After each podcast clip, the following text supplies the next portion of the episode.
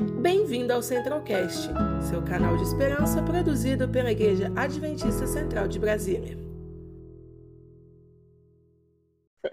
É, Mordomia Cristã é o departamento da igreja que ensina as pessoas, educa os membros da igreja e procura transmitir a ideia de buscar a Deus em primeiro lugar.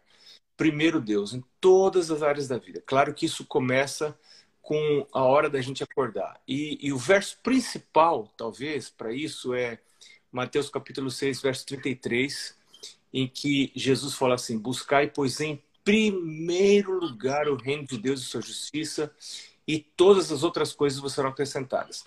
Claro que Cristo estava falando da, da área material, né? Tem gente que fica muito preocupada, o que, que eu vou me vestir, o que, que eu vou comer, como é que vai ser o futuro. A gente tem que preocupar um pouquinho, porque também quem não tem preocupação nenhuma em relação a isso não vai, não vai planejar, não vai fazer uma poupança, é, gasta tudo em, em, em comida, em, em, diversão e tal, e não, não pensa no futuro. Mas uh, Jesus está falando dessa preocupação doentia, né? Então ele falou: busca em primeiro lugar o reino de Deus e sua justiça, e, e essas coisas todas eu vou, eu vou cuidar, eu vou cuidar de você. Mas isso não se refere só à nossa vida financeira, à nossa vida material. É todas as áreas da vida. E eu acho que a primeira aplicação disso está na hora de você acordar. Tem gente que acorda para ir trabalhar, ou acorda para ir para a universidade, acorda para. Então, isso revela onde está o nosso coração. Nosso coração geralmente está naquilo que leva a gente a sair da cama. Né? Se o que me leva a sair da cama é, é correr, é fazer esporte, então o meu coração está nisso aí. É verdade. Se o que me leva a sair da cama é comer, porque não, eu tenho que comer, imagina. Eu, então o meu coração está na. Eu sou um adorador do apetite, né? Uhum. É, se o meu coração, se, se, o que me leva a sair da cama é estudar, então o meu coração, é, às vezes não é uma coisa, estudar não é errado, comer não é errado. O problema é quando você inverte as prioridades, né? Então, o que Jesus está dizendo, para tentar dizer para a gente é assim: quando você buscar a mim em primeiro lugar, o meu reino, a minha justiça, porque é, isso vai, vai me dar vida eterna. Né? Então, todas as outras coisas serão acrescentadas. Eu vou cuidar da sua vida temporal, todos os aspectos da sua vida, mas você precisa me pôr em primeiro lugar. Né? E isso é um desafio e começa na hora da gente acordar. Quando a é. gente entende isso, a gente vai centralizar todas as atividades do dia em volta desse momento de comunhão com Deus.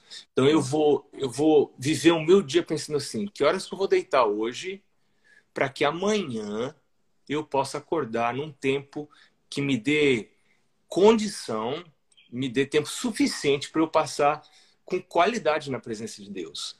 Né? Então, assim, que hora que eu tenho que deitar? O que, que eu vou fazer à noite? Quanto que eu vou comer à noite? O que, que eu vou comer à noite? Para que a hora que eu acorde não esteja com dor de cabeça. Tem gente que enche a barriga à noite, come né?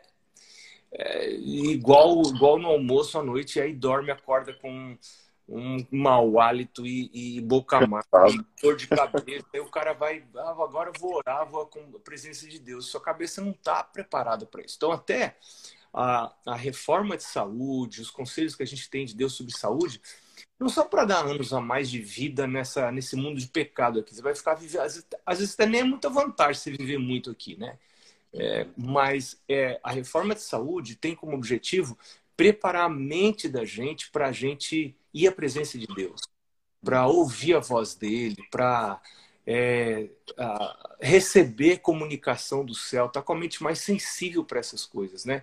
Então, isso é, eu só vou ter se eu realmente é, cuidar da minha saúde e pôr a Deus em primeiro lugar.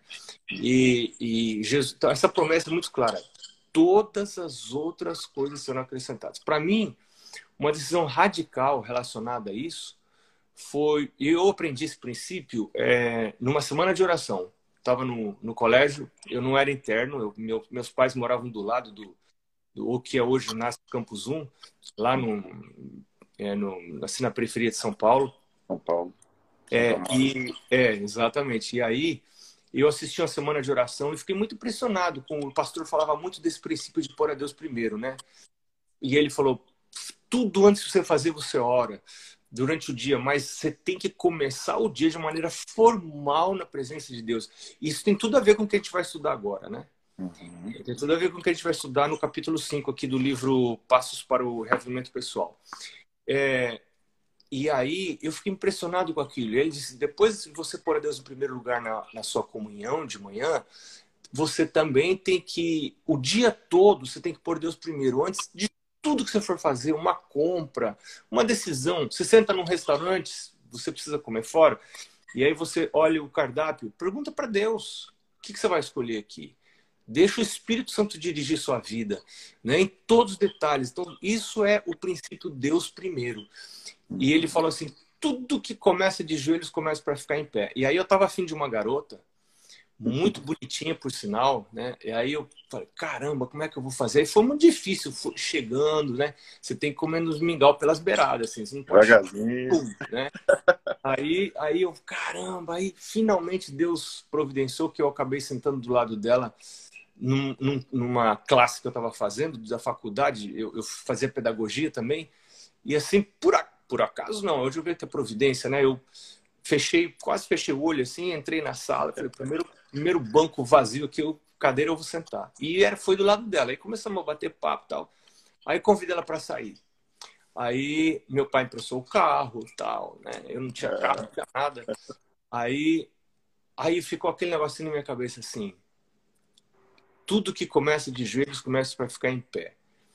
Aí eu pensei, caramba, mas é um, é, é, é um micão do caramba, né? Você, você agora primeira vez que vai sair com a garota, você Exato. falar assim, ó, vamos orar. Né? É. Ele fala, pô, esse cara. Esse cara acho que não funciona muito legal, né? Aí ficou aquele conflito, assim, né? Falei, aí veio aquele verso na minha cabeça: se você se envergonha de mim, eu também vou me envergonhar de você um dia, né? Então foi, foi uma luta, assim, muito grande. Finalmente falei, eu vou arriscar, eu vou arriscar, eu vou. Aí se a garota não quiser Aí pô, eu pensei, é. se ela quiser por causa disso, já vai tarde, porque. É. É, né? Então, azar. Se errado, deu, né? Exatamente. Deus, Mas Deus der me... certo. É, Deus vai me dar outra. Deus vai me dar outra. Então, é. é. É, aí eu orei com ela e assim foi a primeira vez que eu orei com uma garota antes de começar qualquer coisa, né? E com ela que eu casei. Então, é, eu dou graças tem a Deus. hoje uma família linda, né, pastor? Olha, eu sou muito grato a Deus pela família. E então, esse princípio do primeiro Deus, ele se estende a todas as áreas da vida, inclusive nossa vida financeira. Né? Você ganhou seu salário, dízimo e pacto. Deus primeiro. Se você puser Deus primeiro, todas as outras coisas serão acrescentadas, né? Muito bom. Mas Pastor, excelente princípio muito claro do que é a mordomia. E aí, só um, um detalhezinho também, é, um pouquinho como é que funciona esse trabalho. O senhor viaja pelo mundo pregando, produz materiais aí, envia. Eu lembro do senhor aqui na classe de inglês, o senhor agora tem esse desafio aí, o senhor prega inglês. Como é que funciona aí esse pois trabalho é. do dia a dia seu aí? Pois é, eu, eu, eu, meu trabalho eu, eu prego em três línguas principais, né? A primeira é o português, que de vez em quando a gente está sendo chamado é. para países de língua portuguesa. É, na África tem vários países de língua portuguesa.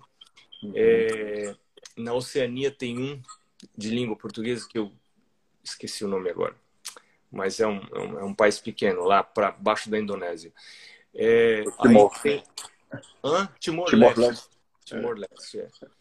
É, aí você tem o espanhol, que aí tem uma, um né? vasto número de países de, de fala hispana, né? E o inglês. O inglês, quando a gente sai, fora essas duas línguas, é a língua franca, né? Uhum. É, então, os nossos materiais, as coisas que a gente faz são preparados em inglês. E a lição de escola sabatina em inglês me ajudou muito. Quando eu comecei, eu não sabia nada, nada, nada, nada. Então, eu quero recomendar, assim, para quem está é, escutando a gente agora, pô, você já vai estudar lição? Estude em inglês. É a mesma lição. Né? Você abre as duas, você abre as duas ali, português e inglês. É, é, como o texto é igual, você não precisa nem usar uhum. dicionário nem nada. Você vai na inglês, que você não, não entendeu, volta para português aqui rapidinho. Então, isso é. Você vai gastar o quê? 5, 10 minutos a mais por dia no estudo da lição. e vai te dar um vocabulário maior, vai te dar né, mais influência na leitura. Então, a gente prepara os materiais em inglês e o meu trabalho é, principalmente consiste de visitar concílios de pastores e treinamento de pastores, né? É, o meu trabalho não é tanto com igrejas. Ah, raramente eu vou a igrejas, eu vou a reuniões de pastores. Eu vou à igreja no meu trabalho pessoal como cristão, né? Mas o meu trabalho é com pastores. Então a gente treina pastores, prepara material, materiais para pastores, é, para eles então trabalharem com as igrejas. São é, milhares de igrejas no mundo, a gente não teria condição de visitar a igreja por igreja, né? Então, o nosso uhum. trabalho é mais focado com pastores mesmo. Muito bom, pastor. Isso que você falou aí do inglês, a gente está começando aqui um pequeno grupo em inglês aqui na nossa igreja. E aí a gente justamente estuda isso, a lição e tal. E alguns jovens têm vontade de ir para o campo missionário. E hoje o inglês é inescapável, né? Para fazer qualquer coisa aí fora do país tem, tem que ter e não tem jeito. Exatamente, exatamente. Então, você estuda inglês para usar no serviço de Deus e acaba você sendo útil para a tua vida, pro, às vezes até para a tua profissão, né? Claro, é, claro. então, é, um, é realmente uma, uma grande jogada. Você começar cedo. É, eu comecei assim, tudo que eu podia ler em inglês, eu não entendia muita coisa, mas eu fazia cara de entendido e, e Vai seguindo e vai se vai, vai. Aí com o tempo a coisa vem e esse daí é, é o, o, dom de línguas mesmo, né? Exato. Isso a coisa vai. Com oração, se a gente pede a Deus, né? Porque os dons, os dons do Espírito Santo, eles são dados para serem usados para a pregação do Evangelho. Então, uhum. você fala assim, Senhor Deus, me dá o dom de línguas e realmente é uma coisa concedida do céu. Agora, é, Deus trabalha junto com a gente, né? Em momentos extremos, quando há necessidade, você não teve condição de ter preparo, Deus pode ser, Deus pode conceder o dom sem preparo anterior. E Ele muitas vezes faz isso. Eu já ouvi histórias lindas é, disso acontecendo mas normalmente Deus trabalha com a gente, né? Você vai estudando e o Espírito Santo vai gravando aquelas verdades na, na sua mente e vai trazendo de volta na hora que você precisa, né? Muito bom. Pastor, justamente essa atuação do Espírito Santo que é o tema desse livro, né? Passos para o Revamento Pessoal. E o capítulo de hoje é muito bom porque ele entra aí no aspecto prático da coisa agora, né? O que, que a gente pode colocar aí de especial desse capítulo aí para o pessoal que nos acompanha? Olha, eu já tinha lido esse capítulo e ontem à noite eu, eu, eu cheguei de uma pequena viagem aqui e eu, e eu assim, li de novo e, e assim, me... Foi um banquete para mim, né? Eu me satisfiz, assim, lendo esse capítulo de novo e marcando algumas coisas aqui. Eu, acho que o que eu vou fazer vai ser partilhar com vocês aqui é, as minhas marcações do capítulo, que eu fui marcando assim, o que, que foi interessante para mim, né? É, ele, o capítulo começa falando sobre orando com as promessas. Eu, eu tô com a minha versão em inglês aqui. Como eu falei para você, sempre eu escolho inglês porque o português eu já sei. Tá certo. É, então, como o inglês é que eu preciso crescer e desenvolver, eu escolhi aqui o, o, o a, a, versão em inglês. Deixa eu até mostrar para você aqui. Ó. Ótimo. Olha aí. Tá, tá? É, é o mesmo livro. Então, talvez alguma coisa que eu leio aqui não vai ser exatamente igual que você tem. Não sei se a paginação é igual, né? Mas não, é diferente. Eu estou é lendo em inglês também, tem conteúdos diferentes. No inglês tem tipo um guia de estudo após cada capítulo, a divisão dos capítulos é diferente, mas tranquilo. Ah, interessante, eu estou com uma versão aqui que não tem esse guia de estudo. Ah, então, então, é, é possível. Começa na página 79 no meu aqui. Não sei que página que começa. É, o de português é página 84. Ah, não, então não vai dar certo. Mas, mas tudo bem. O capítulo começa... tranquilo, tranquilo. O capítulo começa falando da oração com promessa, né? E as promessas de Deus. E eu me lembrei do meu pai que me prometeu uma bicicleta se eu lesse o livro Mensagem aos Jovens, né? Eu jamais leria esse livro se não fosse a promessa da bicicleta. E, e, e, até assim, ó, na verdade, foi o livro mais chato que eu já li na, na época da, da, da, minha adolescência.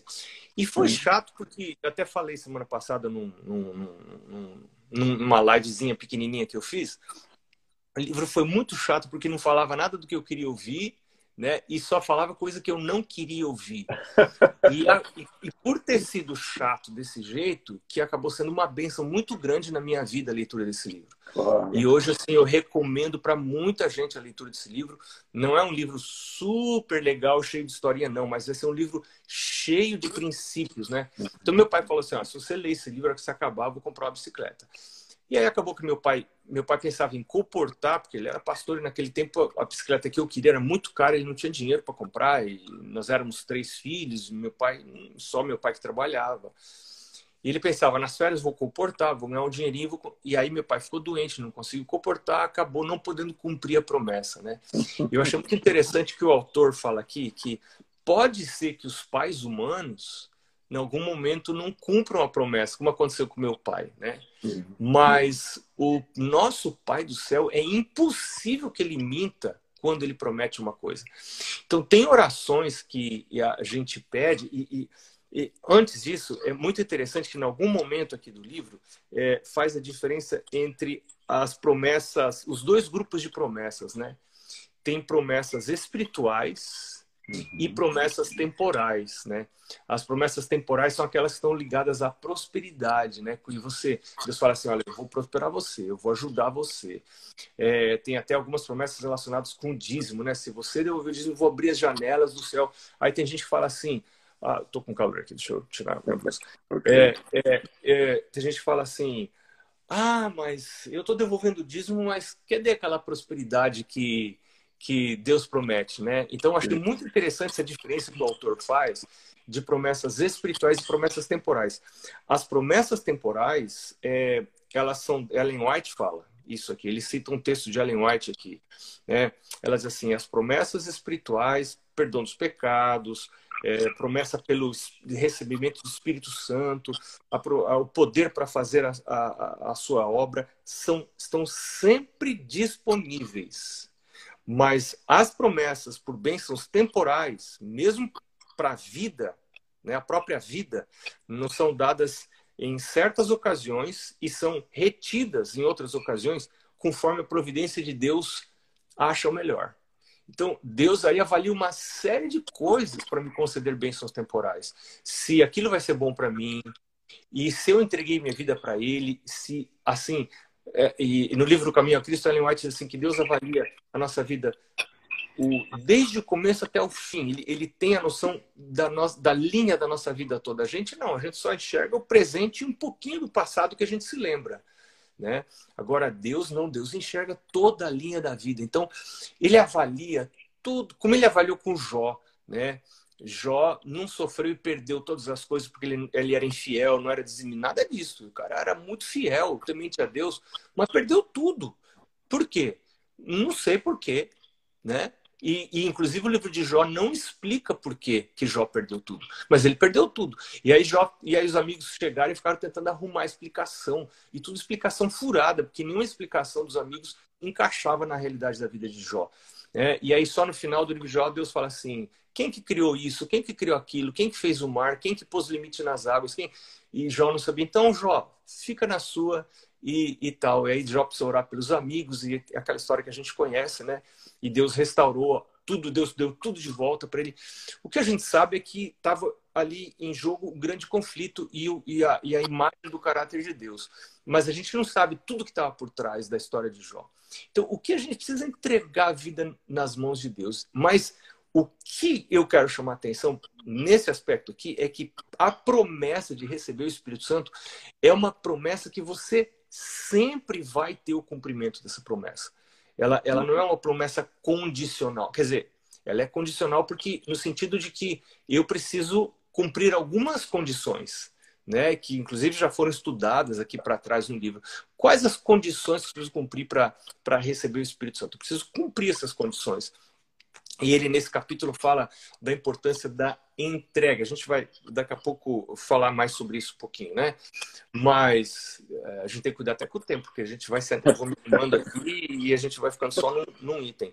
Mas eu achei, eu achei, muito interessante essa diferença entre promessas espirituais e promessas temporais. Por exemplo, se eu peço para amar alguém, né? Eu peço assim, meu Deus, me ajuda a amar minha esposa Pô, essa é uma promessa que. Esse é, um, esse é um pedido que Deus sempre vai dizer sim.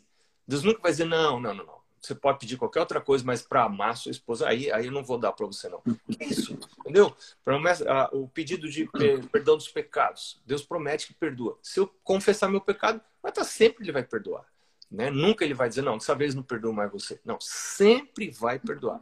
E assim é com o, o pedido para o derramamento do Espírito Santo. É, se eu pedir o derramamento do Espírito Santo, eu vou receber. Porque faz parte desse grupo de promessas espirituais que Deus sempre vai é, me realizar. E o interessante é que tem um outro texto de Ellen White, que não está aqui nesse capítulo, que ela diz assim: quando a gente pede o derramamento do Espírito Santo, junto com ele vem todas as outras bênçãos. Todas as outras bênçãos que eu preciso na minha vida vêm junto com o Espírito Santo. Então, é a, a, a, maior jogada da vida é você entender isso, você acordar e focar a vida na busca pelo derramamento do Espírito Santo que quando você for cheio do Espírito Santo, tudo o resto na tua vida vai acontecer. O resto se encaixa, né? É, é, as coisas vão se, vão se amoldando e as coisas vão. Porque Deus vai dirigindo a sua vida.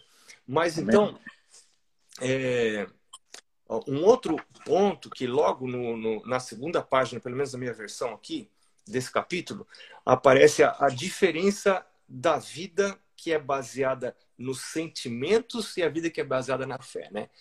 Tem gente que assim, ah, eu pedi derramamento do Espírito Santo, mas eu não estou sentindo nada. E, e, e, até tem músicas que falam do Espírito Santo muito ligado com a ideia de sentimento. E tem gente que fica avaliando a sua vida espiritual por sentimento. É, essa é uma mancada muito grande, entendeu? Porque, porque a, a, a vida espiritual não é sentimento. Fé não é sentimento. Aliás, a, a, você, você exerce fé no seu ápice quando você não está sentindo nada e você segue a orientação de Deus quando você está assim no deserto, no seco, em relação a sentimentos, e você resolve não ser regido pelos, pelos seus impulsos, pelos seus sentimentos, mas ser regido pela fé. O que, que é fé? Fé é crença. Fé é um, tem uma série de definições interessantes na Bíblia, mas uma parte da fé é crença na palavra de Deus, do jeito que ela está escrita. Né? Eu vou crer na palavra de Deus. Deus diz que se eu pedir o Espírito Santo, ele vai derramar sobre mim o Espírito Santo. Então, é, eu vou pedir e vou crer que vou receber. Eu vou crer não porque é, agora, daqui a pouco, tem gente que, que gosta de pensar que o Espírito Santo é um, é um negócio e vai me dar uma euforia, eu vou ficar uma pessoa. É, e até é, tem gente que pensa que daí é, na igreja, a igreja que é cheia do Espírito Santo é uma igreja que tem música bem é, e, e, assim é, com uma forte ênfase nos sentimentos. Isso é um engodo do inimigo de Deus. Isso é engodo. Muitas vezes você vai encontrar o Espírito Santo na paz, na tranquilidade, na quietude, no silêncio. Não precisa ter barulho, não precisa ter batuque, não precisa ter nada. É, é, é, é, o Espírito Santo ele vem de um outro jeito, não é do jeito que a gente constrói. Tem gente que faz um Espírito Santo da sua própria construção.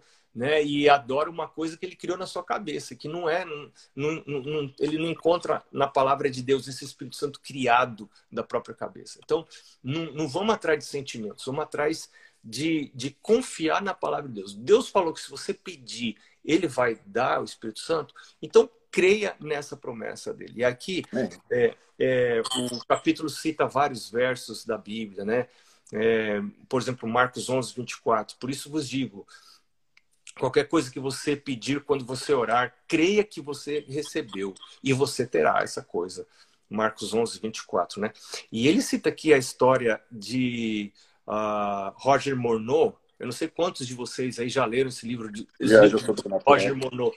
Cara, esses livros são muito legais e é bom você ler de dia, porque você ler à noite. É, assusta. A gente fez ele aqui, foi o segundo livro. A gente fez ele. Nossa, nessa mesma li, live. Eu li esses livros, foram muito legais. E o Roger Monod, então ele cita aqui um, uma declaração de Roger Monod que ele diz assim: os espíritos, claro, os espíritos dos demônios, vão encorajar as pessoas a escutar os seus sentimentos em lugar da palavra de Cristo e os seus profetas. Né? Vá atrás do seu sentimento, né? O que, que, que, é. que você está sentindo? E achar que isso é Espírito Santo.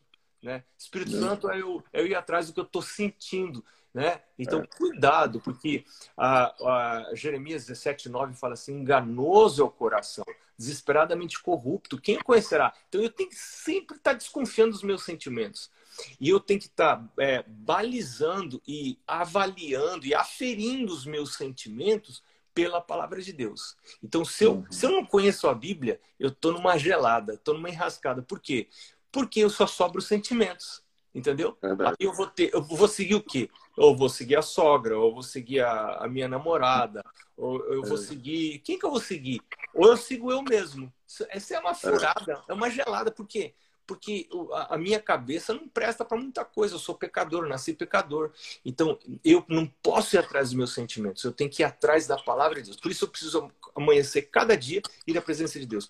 Aí o Roger Monod fala aqui que se você seguir. É, é, Satanás, os espíritos dos demônios, vão encorajar você a, a, a, a, seguir os seus sentimentos, né? A ir atrás dos seus sentimentos em lugar de ir atrás da palavra de Deus e dos seus profetas. E eu quero incluir aqui Ellen White. Tem gente que não gosta de ler Ellen White, como eu não gostava também, justamente por essa razão. Porque Ellen White não tem nada a ver com o seu sentimento, né? Aí por isso você não gosta de ler o livro, porque o livro bate no, no tudo que você gosta, tudo que... Claro, Claro, porque esses escritos querem me levar para o céu e eu não quero ir.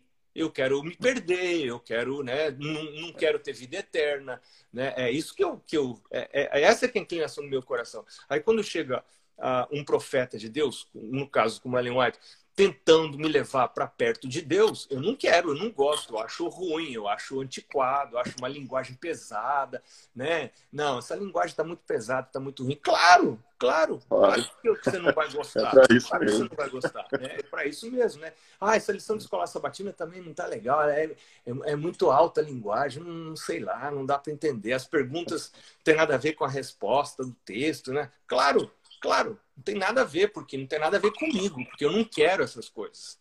Né? Eu não tenho inclinação. Então, achei muito interessante que, o que Roger Monod fala aqui. Aí ele diz assim: é, em, em nenhuma maneira mais certa os espíritos podem obter controle sobre a vida das pessoas sem os indivíduos perceberem o que está acontecendo. Então, quando é que os espíritos maus têm controle sobre a minha vida? E aí tem vários níveis de possessão, né? Tem gente que acha que possessão demoníaca é só quando a pessoa revira o olho, bota a língua para fora e tal. Não. não. Tem gente bem vestidinha, cabelo penteadinho, que está andando por aí sentado dentro da igreja e que está sendo dirigido pelos demônios. Mas ele acha que é a liberdade dele. Né? Ele pensa, não, eu sou livre. Eu sou livre, eu sou livre para para é, para usar isso, para usar aquilo, para pendurar isso no meu corpo, pendurar esse outro negócio, para usar esse tipo de roupa, usar esse comprimento de saia. Isso, né? Eu sou livre, eu tenho a minha liberdade. Mas, na verdade, a pessoa não sabe que quando ela fala desse jeito, é, ela, é, o Roger Monod fala aqui, não tem nenhum jeito mais fácil dos espíritos maus terem controle para sua vida do que você você ter esse tipo de, de mentalidade, né? De dizer assim, não, eu eu eu vou dirigir, eu vou dirigir minha vida, eu vou atrás dos meus sentimentos, minhas inclinações e as minhas percepções. Isso é realmente uma furada muito grande, né?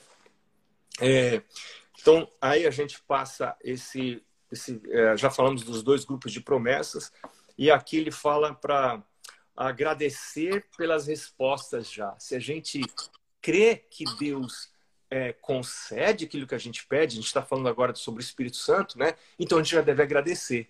Né? E ele fala, isso não é uma autossugestão, né? Ou manipulação, né? É, de, de sentimentos. Ah, já vou agradecer porque isso é, vai é, vai mexer aqui com é, é automanipulação. Não, não, não. É realmente confiança. Deus falou que você é, que que ele ia conceder, então eu preciso acreditar acreditar mesmo que, que Deus está me dando, então por isso eu já vou agradecer. É, e, e aí eu achei outra coisa que eu achei interessante é na próxima sessão, é mudando o meu pensamento, né?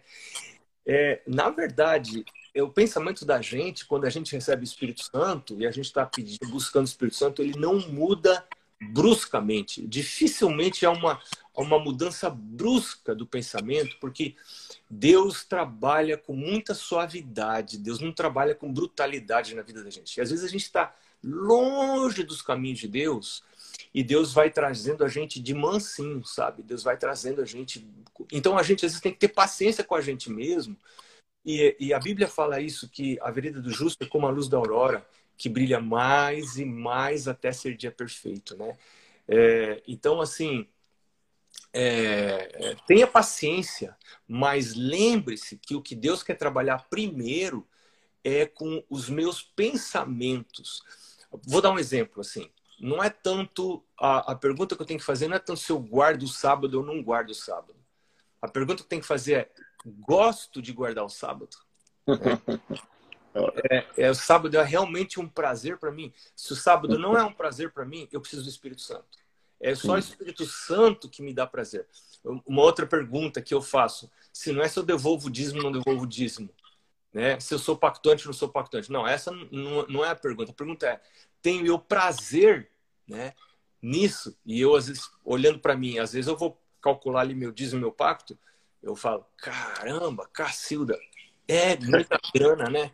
E vai aí, fazer falta, né? É, vai fazer falta. E aí eu falo assim mim, se eu der o meu dízimo, meu pacto desse jeito, a igreja vai aceitar, vai agradecer, mandar o recibo e tal. Mas Deus não pode aceitar um, um dízimo oferta entregue dessa maneira, né?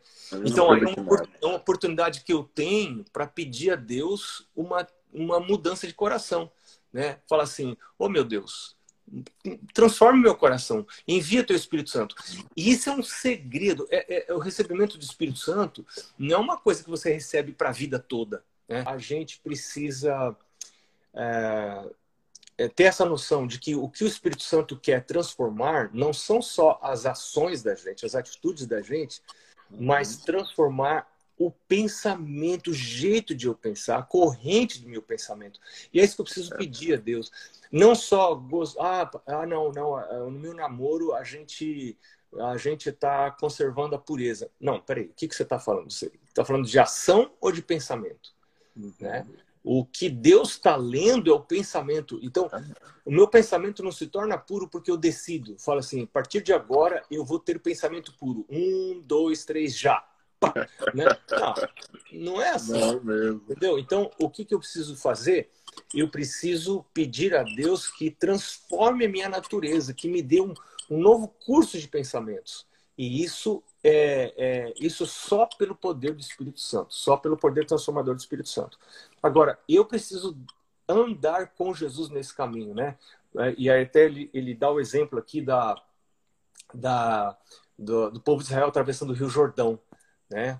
É, que horas que Deus abriu o Rio Jordão? Ora, Deus abriu o Rio Jordão quando os sacerdotes puseram, molharam a planta do pé na água. Pum!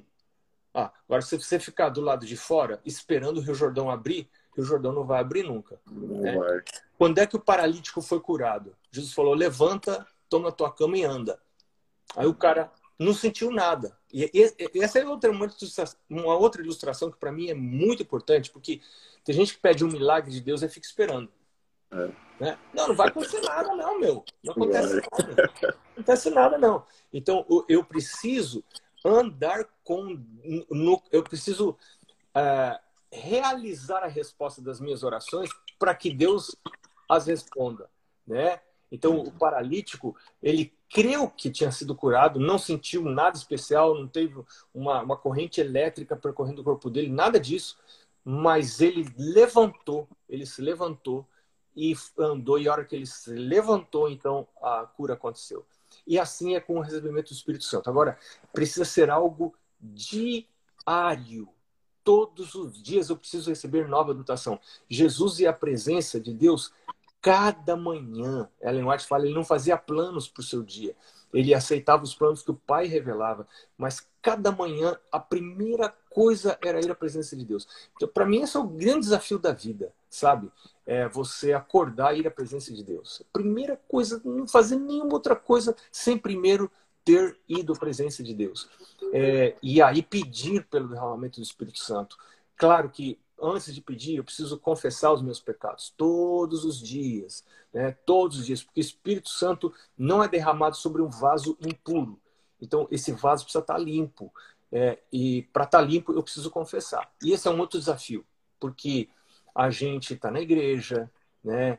Aí eu costumo pensar assim, mas eu sou uma pessoa tão linda, né? Eu não mato ninguém, não roubo, não, não, não fico dando calote nos outros, tal. Eu sou um cara até assim, mais ou menos, né? Tem gente aí assassinando, fazendo tanta coisa, né? E aí eu não tenho, assim, olho assim, o que, que eu vou confessar para Deus hoje? E, e, pareço assim uma pessoa tão boa, né? E aí, isso é uma, é uma cilada muito grande, porque uh, João fala assim, aquele que pensa é, se dissermos que não temos pecado, nós somos mentirosos, né?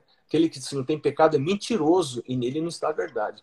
Então, quanto mais bonito a gente se vê na foto, mais longe a gente está do espelho, né? Que, que é a, a, que é a palavra de Deus, que é a lei de Deus. Então, o meu risco é não é eu achar que eu sou muito pecador. Se eu sou muito pecador, Jesus é muito salvador. Né?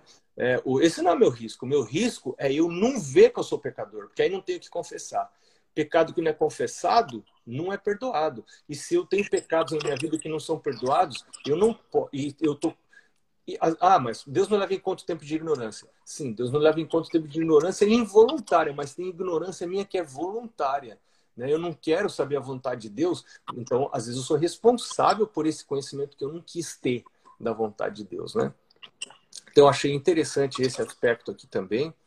É, é, ele cita aqui o, o Salmo 30, é, Provérbios capítulo 3, versos 5 a 6. Eu acho muito legal. Os pré-requisitos para você receber. Esse é um dos meus versos, assim, quando eu comecei a voltar para Deus, né, nessa época, assim, do final da adolescência, que eu citei agora há pouco, que eu estava procurando alguém, alguém para casar e tal.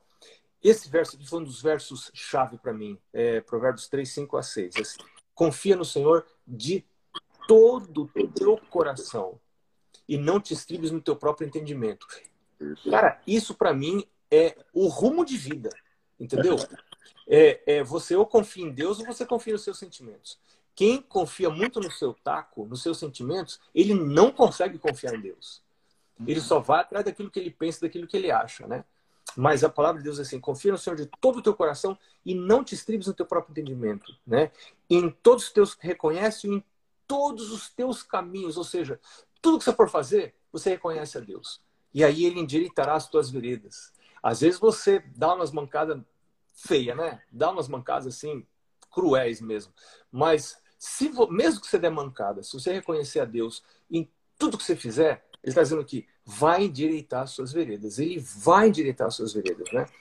É, então, essa é uma promessa muito grande, mas tem dois requisitos. Confiar no Senhor de todo o coração. Aliás, três. Confiar no Senhor de todo o coração. Não seguir o seu próprio, seu próprio entendimento, né? A segunda. E a terceira é reconhecer a Deus em todos os teus caminhos. Tudo que você fizer. Ah, é, é, sabe que a gente até é, pergunta para os meninos assim, o que, que você vai crescer quando crescer? Né? E essa é uma pergunta errada. Essa não é uma pergunta cristã, é uma pergunta super humanista, né? É porque a verdade eu preciso perguntar: que Deus vai querer que eu seja quando eu crescer? Um negócio muito interessante: minha mãe morreu faz é, nem dois meses, um mês e pouco. Aí eu fui lá na casa Nossa. do meu pai, é, fui lá na casa do meu pai e fomos pegar todos os papéis e tudo, e selecionar o que a gente ia ficar, guardar, o que ia dar, o que precisava jogar fora. E eu achei um negócio muito interessante. Eu achei uma, um resultado do meu teste vocacional que eu fiz no final da oitava série, né? Do ensino fundamental. E aí eu olhei o resultado, veio lá, resultado assinado pela, pela psicóloga, orientadora educacional, sei lá, que, que fez o teste, né? E eu vi os resultados ali, estava lendo o resultado nada a ver com o que eu estou fazendo hoje. Nada a ver. Que eram as coisas que eu queria, que são coisas que até hoje eu gosto. Mas eu fiz a besteira de um dia perguntar para Deus o que ele queria que eu fizesse. Aí né? mudou tudo. E aí mudou tudo. E eu sou super feliz. Hum, só que não tem nada a ver com, com, com o meu teste vocacional. Mas, assim, o Espírito Santo pode voltar você para outras áreas que Deus, Deus precisa de você, talvez, nessas áreas, e que, e que vai fazer, o Espírito Santo vai fazer você feliz nessas áreas. Então, você tem que perguntar para Deus: o que, que o Senhor quer que eu faça? Né? E aí ele fala né, na importância da submissão completa e a obediência completa à vontade de Deus. O Espírito Santo não pode ser derramado sobre mim enquanto eu tiver é, reservas. Eu estiver reservando algumas áreas da minha vida é, e, e, e, tô, e assim é, fazendo o que eu quero nessas áreas da vida e não aquilo que Deus deseja que eu faça nessas áreas da vida, né? Uma área muito importante, por exemplo, é a escolha de quem eu vou casar. Né? Tem gente que, igual Sansão, fala assim, não, não, não, peraí, porque Deus pode falar até o que eu vou comer. E tem gente muito sensata em várias áreas da vida. Aí, quando chega na hora de escolher alguém para casar, ele, casar não. ele enlouquece, entendeu? E fala assim, não, não, isso aí não, isso aí é eu que vou escolher.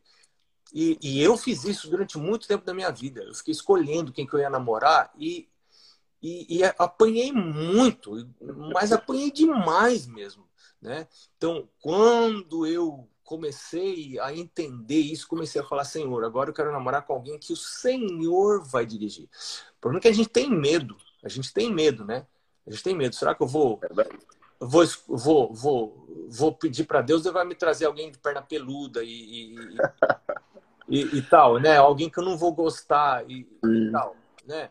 Então, não, Deus é bom, o Senhor é bom, Ele ama você. Lá em Provérbio, é, Salmo 37, verso 4, diz assim, agrades do Senhor e Ele satisfará os desejos do teu coração. Então, isso é um outro pré-requisito para receber o Espírito Santo, é eu fazer uma entrega completa da minha vida. Então, tem alguma área que eu não entreguei para Deus. Às vezes é no meu apetite, às vezes são as coisas que eu ingiro, as coisas que eu como, as coisas que eu bebo. O Espírito Santo diz: meu filho, essa é a minha vontade para a sua vida, mas eu, não, eu, eu ainda persisto em querer fazer a minha vontade, seguir os meus próprios caminhos, né? Então, aí você lê Romanos 8. Romanos 8 é um resumo disso: a vida guiada pelo Espírito e a vida guiada pelo por mim mesmo, né? que é, é, baseada nos meus sentidos, nas minhas percepções. Isso é sensualidade. Sensualidade é a vida baseada nos sentidos. Né? Eu faço as minhas escolhas baseadas nos sentidos. Então eu me torno uma pessoa sensual. Se a minha vida é baseada nas escolhas que o Espírito Santo faz para mim, então minha vida é uma vida espiritual. Né? Eu sou uma pessoa regida pelo Espírito. Paulo fala assim: só tem dois caminhos. Ou você é regido pelo Espírito de Deus, ou você é regido por você mesmo. Daí você tem uma vida sensual. E lá em Judas, verso 19, Judas não tem capítulo, só tem verso, né? Só tem um, um capítulo. Então, um Judas, capítulo. verso 19, Judas fala assim: aqueles que são sensuais não podem ter o Espírito de Deus. Não pode ter o Espírito. Claro que eu não posso ter o Espírito de Deus, porque ou é o Espírito que me guia, ou eu me guio. E, e agora a gente já está na hora da gente encerrar, né? Então, é, é, eu volto lá para o começo, aquilo que Roger Monod falou, né? Não tem um melhor jeito dos demônios tomarem controle da minha vida e, eu estar possuído pelos demônios do que quando eles me levam a pensar que eu devo seguir as minhas inclinações, as minhas percepções, o meu coração, os meus sentimentos e eu ter uma vida religiosa baseada em sentimentos. Não tem jeito mais fácil de Satanás tomar controle da minha vida. Esse é o jeito mais fácil que tem. É, é o, é, então, por isso que os demônios, os espíritos maus, ficam tentando me influenciar a viver uma vida regida pelos meus sentimentos, pelos meus impulsos, em lugar da palavra de Deus, em lugar dos, dos profetas, do que os profetas têm para dizer. Né? Hum. E aí, aí eu vou colher os resultados das minhas escolhas, porque é, a minha visão é muito limitada, as minhas percepções são muito limitadas, é isso que a palavra de Deus fala, né? Então, se eu viver uma vida baseada nisso, eu estou lascado. Eu vou dar, vou dar cabeçada na minha vida profissional, vou dar cabeçada na minha vida sentimental. Se dá cabeçada na vida sentimental, tem, tem, tem repercussões na sua vida espiritual. Isso, é esse que é o problema. Não, eu me caso, mas eu continuo me caso uma pessoa que não é de Deus, mas eu continuo buscando a Deus. Eu vou, não. Não, isso vai afetar a sua vida espiritual. Vai afetar muito a sua vida espiritual. Então, é uma grande mancada você casar dessa maneira. Ou até namorar. Ah, mas eu estou só namorando. Você está namorando para quê? Namoro para casar. se você não está namorando para casar, você está namorando para pecar. Então, ou você namora para casar, ou você namora para pecar. Se você está namorando para casar, que é o plano de Deus, então você precisa casar com alguém que seja do caminho de Deus. Então, o namoro não dá para converter. Você não vai. Então, aí você entristece o Espírito Santo. Ellen White fala isso no livro Lar Adventista. Quando você namora com alguém que não é do plano de Deus, tentando converter essa pessoa através do namoro, esse é um evangelismo que Deus não pediu para você fazer. Né? Deus, Deus não pediu para ninguém fazer esse tipo de evangelismo. Deus, é, é, na verdade, é rebelião contra Deus, né? Então, é, é, é, Ellen White diz assim que quando a gente se une com pessoas que não têm, não, não entregaram a sua vida para Deus, né? Como talvez eu também não entreguei, e eu, aí, claro, eu vou procurar alguém igual, né? Que também não entregou. É, é, eu entristeço o Espírito de Deus. E quando eu entristeço o Espírito de Deus, eu estou arriscando o pecado contra o Espírito Santo. É uma coisa muito séria isso. Bom, gente, é, é, não dá, claro que não dá para a gente ler todo o capítulo aqui. É muita coisa, né? Mas, eu quero animar, é, eu quero animar você que está escutando a gente aqui a, a ler de novo. Esse livro, na verdade, o, o autor fala que a gente teria que ler pelo menos seis vezes, né? É, para você começar a entender o livro. E eu estou acabando minha primeira vez. Eu estou lendo bem devagarinho bem devagar mesmo. Estou lendo assim, sublinhando tudo. E, e, eu vou ler outras vezes, quero ler outras vezes. E eu espero que esse livro seja uma bênção na sua vida, como tem sido na minha vida também. Amém. Muito bom, pastor, excelente. Não podemos terminar de uma forma melhor do que orando, né? Buscando Vamos esse poder do Espírito Santo. Você ora para nós? Então? Vamos orar. Senhor, estamos começando um dia. Aliás, o dia já começou. É, muitos de nós já estivemos na tua presença e nós queremos sair, começar a vida, as atividades, buscando Deus primeiro, primeiro Deus, buscando um, limpar o vaso, confessando os nossos pecados, para que esse vaso que somos nós seja cheio do Teu Espírito. Nós entendemos, é, através do estudo desse livro, que o recebimento do Espírito Santo é precisa ser algo diário, não pode ser uma vez por todas para a vida. Não, precisa, cada manhã a gente precisa renovar a dotação do Espírito. Então, Senhor, hoje nós estamos na tua presença, queremos pedir que o Senhor derrame uma porção, a porção desse dia, em que uh, não só as nossas ações sejam afetadas, mas os nossos pensamentos, o curso dos nossos pensamentos, a, a direção, a inclinação da nossa mente seja para o teu lado, Senhor, para fazer a tua vontade, para andar nos teus caminhos. Dá-nos sabedoria para fazer escolhas, nós pedimos em nome de Jesus. Amém. Conheça também nossos outros podcasts, Centralcast Sermões e Centralcast Missões. Que Deus te abençoe.